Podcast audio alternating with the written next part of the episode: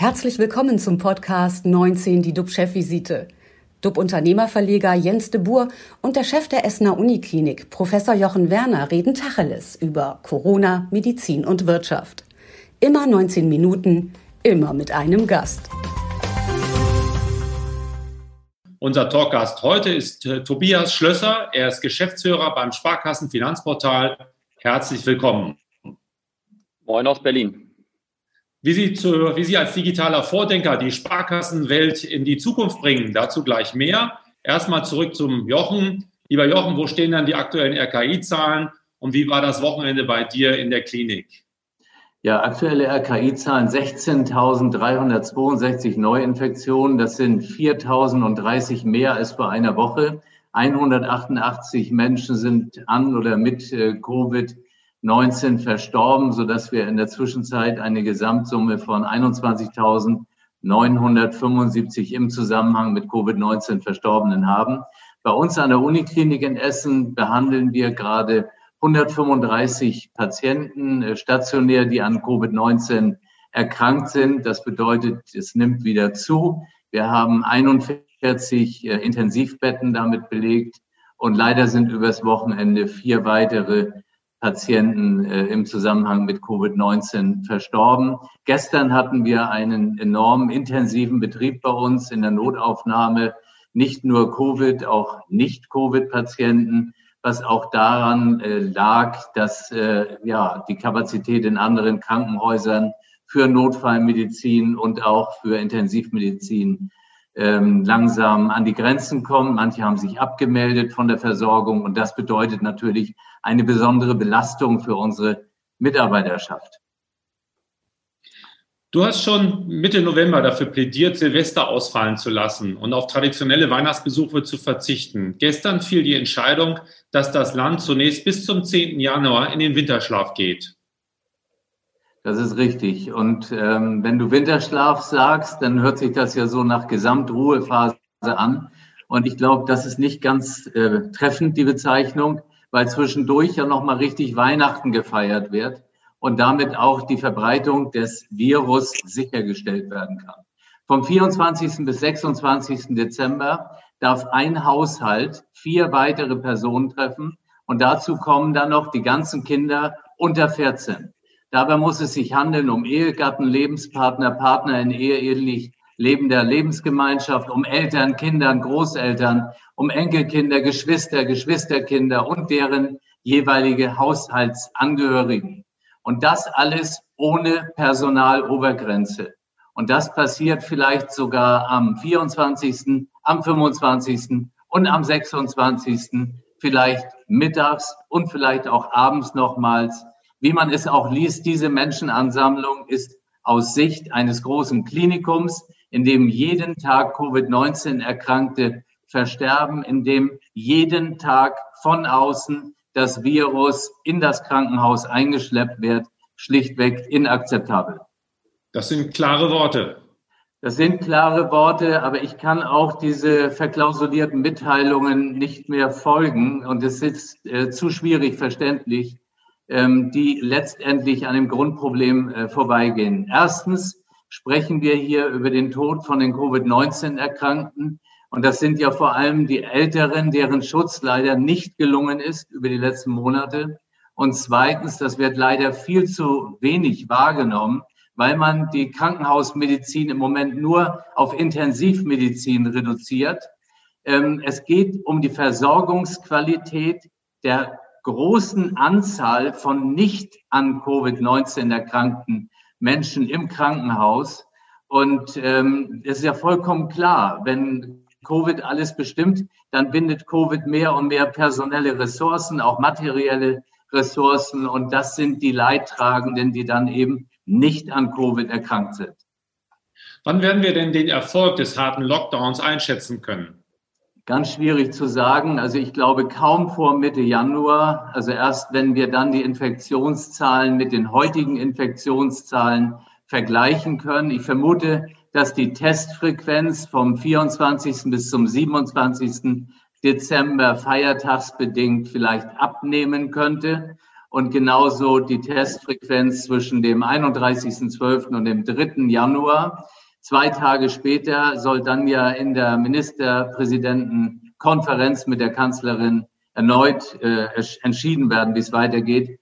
Und ähm, das ist nicht ganz einfach, wenn die Zahlen in ihrer Aussagekraft nicht wirklich ähm, ja, identisch sind zu den heutigen.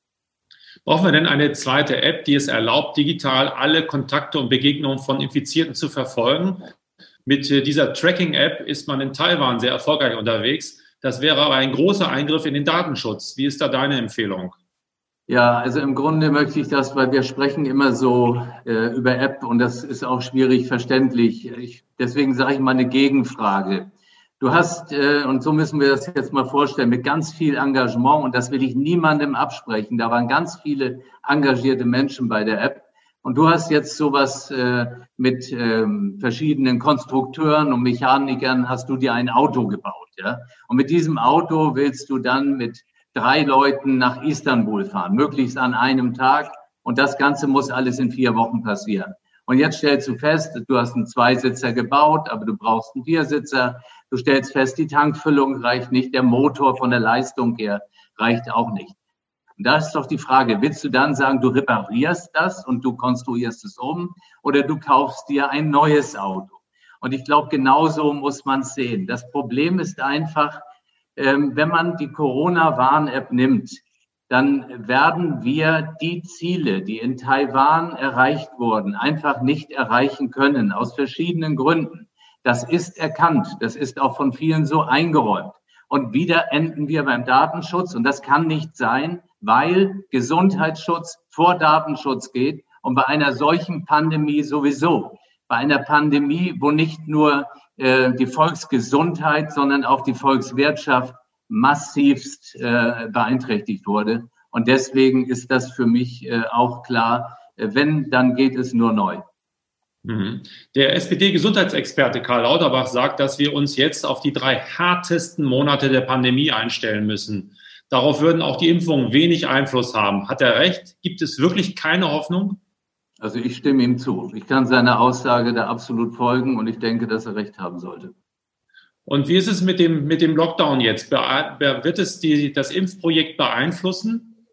Ja, hängt auch wieder damit zusammen, weil es doch klar ist, wenn die Anzahl der Neuinfizierten nicht abnehmen würde und wir intensivieren die Impfung, das Impfprogramm, das läuft dann langsam an. Wir haben wieder Menschenschlangen, die darauf warten. Das ist ja alles nicht vermeidbar und die wollen wir ja möglichst haben mit Nicht-Infizierten. Und wir wollen auch möglichst Nicht-Infizierte zur Impfung bringen. Natürlich, da soll die Temperatur gemessen werden, aber letztendlich laufen wir Gefahr, dass wir sonst Impfdosen äh, verabreichen, die im Moment eigentlich gar nicht verabreicht werden sollten. Und deswegen sieht man sehr schnell, wie das eine wirklich mit dem anderen dann äh, zusammenhängt. Ja, nun haben wir so ein bisschen die medizinische Seite vom Lockdown, vom harten Lockdown hinterfragt. Und äh, jetzt möchte ich gerne, bevor wir zu unserem Gast Tobias Schlösser kommen, noch einmal den Bogen zu dir schlagen, lieber Jens. Aus der Wirtschaft gibt es pandemiebedingt natürlich täglich immer mehr Hiobsbotschaften. Darüber unterhalten wir uns auch. Ähm, jetzt komme ich trotzdem wieder. Was siehst du für Lichtblicke? Tja, bevor wir zu den Lichtblicken kommen, schaue ich doch sehr sorgenvoll auf unsere Wirtschaft. Mancher Einzelhändler macht einen beträchtlichen Teil seines Jahresumsatzes zu Weihnachten. Viele sind schon geschwächt von den letzten Monaten. Ich bin mir sicher, dass dieser sicherlich alternativlose Lockdown den einen oder anderen Unternehmer im Markt erschüttern wird. Ich rechne wirklich mit einer großen Pleitewelle in den Innenstädten und äh, profitieren werden einmal mehr die Online-Händler, also Amazon und Co. Und äh, wo soll man denn eigentlich sonst noch Weihnachtsgeschenke kaufen? Ja, die Corona-Pandemie, die treibt tatsächlich die digitale Transformation mit rasender Geschwindigkeit an. Ähm, hast du das erwartet? Ja, also Corona beschleunigt die Prozesse ungemein. Also wir springen jetzt einfach mal gedanklich oder wir sind schon quasi im Jahr 2025, was sozusagen unsere Veränderungen anbelangt. Und das sagt auch Microsoft-Gründer Bill Gates. Seine Botschaft, auch wenn die Pandemie schrecklich ist, hat sie Innovation beschleunigt. Das Lernen in der Distanz, die Telemedizin und digitale Finanzen haben alle enorme Fortschritte gemacht. Der Amerikaner erwartet, dass im ersten Quartal 2021 sechs Impfstoffe zur Verfügung stehen. Man muss wissen, er finanziert auch Impfstoffprogramme, kennt sich also auch hier aus. Also große digitale Veränderungen verknüpft geht vor allen Dingen auch mit der Finanzindustrie. Gut, dass wir heute Tobias Schlösser in der Leitung haben als digitalen Vordenker der Sparkassen. Und äh, von daher, Corona gilt allgemein, lieber Tobias, als Brandbeschleuniger in der Digitalisierung. Was heißt denn das für die Sparkassenwelt? Du kennst mich ja, lieber Jens. Ich würde ganz gerne noch einen Kommentar zur App loswerden als, äh, sag mal, Beauftragter für die Digitalisierung in der Sparkassenfinanzgruppe, also einer von denen. Ähm, für 68 Millionen Euro hätten wir sehr, sehr viele digitale Leistungen und Services an den Start bringen können. Ähm, oder mal anders ausgedrückt, das ist einfach zu viel Geld für zu wenig Leistung. Da hätte mehr kommen müssen. Und ja, ich weiß, der Datenschutz ist der größte ähm, äh, Blocker sozusagen bei der, bei der App, aber trotzdem 68 Millionen. Ähm, also so eine App habe ich noch nie entwickelt für so, so viel Geld und äh, wenn, dann hätte ich, glaube ich, ziemlich viel Ärger bekommen, wenn die da nicht das gewünschte Ergebnis gebracht hätte. Aber auf deine Frage zu antworten, ja. Ähm, für uns ist Corona, Corona natürlich, wenn man überhaupt irgendetwas Positives dieser Pandemie abgewinnen kann, auch so eine Art Digitalisierungsbeschleuniger gewesen. Wir merken das natürlich vor allen Dingen an der Kundenschnittstelle bei uns sprich bei den Plattformen, der S-App, äh, unserem Chat, ähm, der Videoberatung etc. Ähm, da geht natürlich deutlich mehr. Ähm, ich glaube, dass das aber nicht nur sagen wir, kurzfristige Effekte sind, sondern dass sich das auch langfristig bestätigen wird. Die Menschen haben einfach gemerkt, wie auch, wenn wir mal uns nehmen, wie einfach auch Sparkasse digital sein kann und dass das auch geht, was ich vorher teilweise gar nicht äh, probiert habe. Meine Mutter zum Beispiel hat sich dann doch mal Online-Banking eingerichtet. Man mag jetzt überlachen, ähm, also bei der Sparkasse natürlich. Ähm, und das hat ja, ganz gut funktioniert. Äh, die ist 80 geworden. Mhm. Ähm, und ist ja immer noch äh, äh, topfit und hat jetzt auch Online-Banking gelernt. Aber ich will nur sagen, solche Fälle haben wir tatsächlich noch mehr, als man denkt in Deutschland. Ähm, und ich glaube, die, die Menschen lernen dann das zu schätzen, dass es halt auch digital geht und dass es auch so einfach geht. Ähm, ich glaube hingegen nicht, dass Corona so ein Abbeschleuniger für alle digitale Initiativen in der Sparkassenfinanzgruppe war. Ähm, das wäre ein bisschen zu weit gegriffen, weil offen gesprochen, wir denken nicht erst über Digitalisierung nach seit Corona, sondern natürlich auch schon davor. Das heißt, viele große Initiativen haben wir schon weit vorher angestoßen und die machen sich jetzt bezahlt. Ähm, das, was man tatsächlich sagen kann, dass auch wir in der Gruppe das digitale Miteinander arbeiten ähm, äh, deutlich nochmal anders gelernt haben. Und äh, so wie ganz Deutschland, würde ich sagen, waren auch wir überrascht, wie gut das tatsächlich funktionieren kann, wenn man denn in so eine Krise gerät. Das war tatsächlich auch eins der positiven Effekte zu sehen, wow, äh, wenn wir alle müssen, dann scheint es tatsächlich zu gehen. Und ich glaube, ähnlich wie du es vorhin gesagt hast, da wird auch einiges an New Work tatsächlich noch in den nächsten Jahren Bestand haben. Was macht dich denn so zuversichtlich, dass es Sparkassen auch noch in zehn Jahren geben wird, wo doch die, auch die Amazons, die PayPals dieser Welt auf den deutschen Markt drängen und äh, gerade die Sachen doch sehr einfach machen dann irgendwo halt. Ich habe jetzt gelernt, man kann eine Briefmarke auch kaufen online. Und äh, die kann man jetzt halt, also man klebt dann oder schreibt einen Code auf den Brief künftig auf, irgendeine Zahl 1795XY, kann den Brief abschicken. Nur bezahlen tut man mit PayPal, nicht mit Sparkassengeld, hätte ich fast gesagt. Jetzt warte doch mal ab. Also ich könnte natürlich eine einfache Antwort geben. Äh, wir zahlen ja auch in Deutschland unsere Steuern, aber es wäre jetzt tatsächlich zu kurz gegriffen. Ähm, nee, ich glaube, am Ende sind es das, was uns immer schon ausgemacht hat, die Sparkasse und die Sparkassenfinanzgruppe. Unsere Leistung, vor allen Dingen die Werte und die Marke und sicherlich auch ein bisschen der Welle, äh, der Wille, Leistung, weil ich glaube, wir haben die richtigen Angebote und, und sicherlich auch und vor allen Dingen die richtige Kundenkenntnis. Ich meine, wir haben über die Hälfte der Deutschen sind Sparkassenkunden, von daher wir kennen die Kunden und zwar aller Couleur sehr, sehr gut ähm, und können so, glaube ich, auch dauerhaft die richtigen Leistungen im Markt anbieten. Die Werte und das macht mich eigentlich am positivsten oder stimmt mich am positivsten gegen all diese großen Angreifer. Und das ist lustig, weil hättest du mich das vor drei Jahren gefragt, hätte ich noch wahrscheinlich vielleicht die Fintech-Branche genannt. Heute sind es tatsächlich die GAFAs dieser Welt, die immer mehr von links und rechts angreifen. Aber ich glaube, was uns immer ausgezeichnet ist, eine Nähe, eine regionale Nähe und auch diese Verlässlichkeit. Ähm, und ich glaube, wir genießen nach wie vor, auch im Vergleich zu anderen, sehr, sehr hohes Vertrauen. Ähm, und ich glaube, der Wert ist so, so drin in unserer Markenstrategie, ähm, dass wir sich alle auch vornehmen, dass unsere Kunden diesen Wert auch tagtäglich erleben können. Und dafür braucht es halt Nähe. Und sicherlich wird es nicht so viele Filialen geben in den nächsten Jahren, wie es in den letzten Jahren gab. Aber es wird immer noch welche geben, weil die wichtig sind. Weil auch wir, glaube ich, alle merken, das ist ein toller Videocast, den wir hier machen.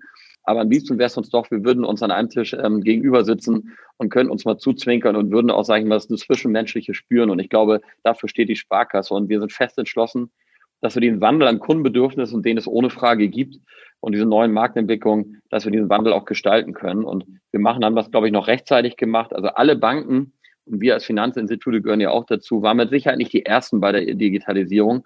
Aber jetzt holen wir mit, mit kräftigen Schritten auf und von daher ich bin guter Dinge.